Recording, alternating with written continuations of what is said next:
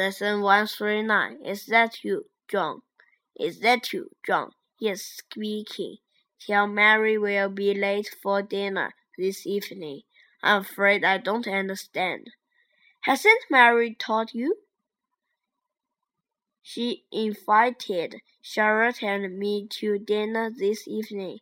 I said would be at your house at six o'clock but the boss wants me to do some extra work.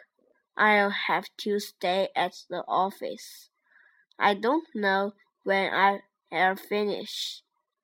Oh, and by the way, my wife wants to know if Mary needs any help.